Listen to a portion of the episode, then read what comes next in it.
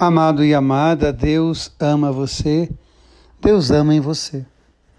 Nesse tempo de pandemia, eu tenho refletido em meu coração e tenho pensado naquilo que a palavra de Deus traz para nós.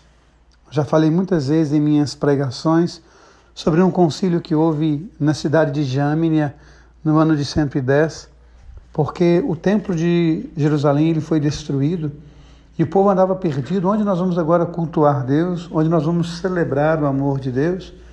E de repente os rabinos naquele concílio judeu ou judaico tomaram uma decisão e criaram essa frase que eu acho perfeita: lá onde pulsar um coração fiel, Deus estará presente.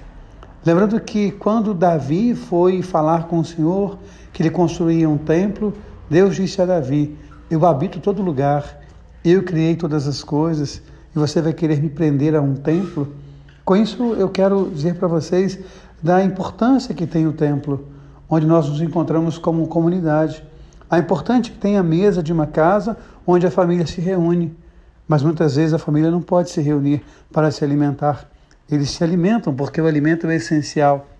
Eles vivem a partilha porque a partilha é essencial, mas nem sempre conseguem sentar à mesa no mesmo horário para comer. Essencial é a vida.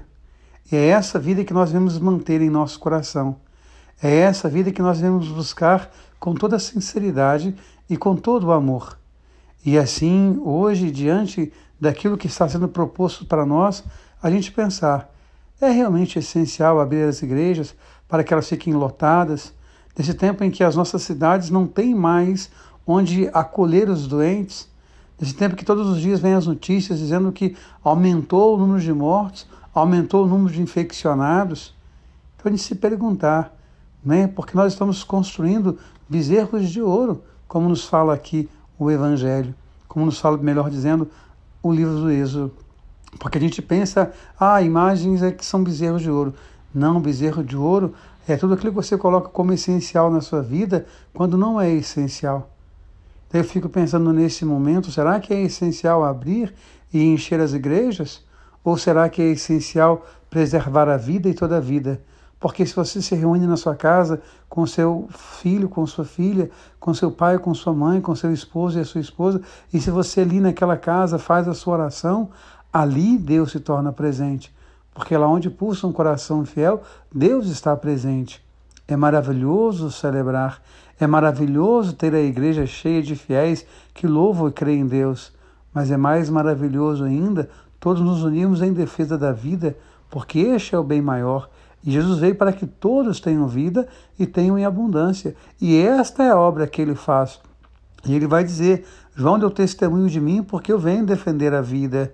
As obras que eu faço defendem a vida. Vejam os sinais de Jesus. Ele cura o cego, ele ressuscita Lázaro, ele faz o vinho acontecer naquele casamento, ele cura o, aleijado. Então são sinais de Jesus. É a vida que brota de Jesus. E nós muitas vezes queremos, em nome de Jesus, ou pelo menos pretensamente em nome dele, propagar a morte. Porque a igreja é um lugar de aglomeração e muitas vezes, ao invés de defender a vida, nós estamos propondo a morte e usando o nome de Jesus. Isso é idolatria, isso é construir bezerros de ouro. Então, nós somos convidados a rezar e a pensar qual é, de fato, a essência. O que é essencial? Ir ao templo ou é essencial tornar-se templo? Fazer-se templo lá onde você estiver. Essa descoberta tão bonita dos rabinos naquele concílio. Lá onde pulsar um coração fiel, Deus estará presente. Não temos mais o templo, mas nós temos Deus e nós somos o templo de Deus. Lembrando que o povo de Deus atravessava desertos, que o povo de Deus tinha suas tendas e nas tendas louvavam a Deus. Que cada casa hoje seja uma tenda, uma Yerushalom, e que todos juntos possamos unir nossos corações em oração para que Deus possa nos dar força, nos dar ciência, nos dar sabedoria para vencer essa pandemia e aí sim voltar ao templo cheio de júbilo, voltar ao templo cheio de alegria, voltar ao templo para, como irmãos e irmãs, sentarmos à mesa e glorificar o nosso Deus. Esta é a obra de Jesus. E esta obra os doutores da lei não conseguiram entender. como hoje há muitos doutores da lei, me perdoem até a franqueza, há muitos falsos profetas que não querem entender. Estão muito mais preocupados com seus bezerros de ouro, com suas contas bancárias cheias, do que de fato com defender a vida. Lembre-se sempre: você é templo de Deus, você faz parte da obra de Deus. Deus ama você, Deus ama em você. Amém.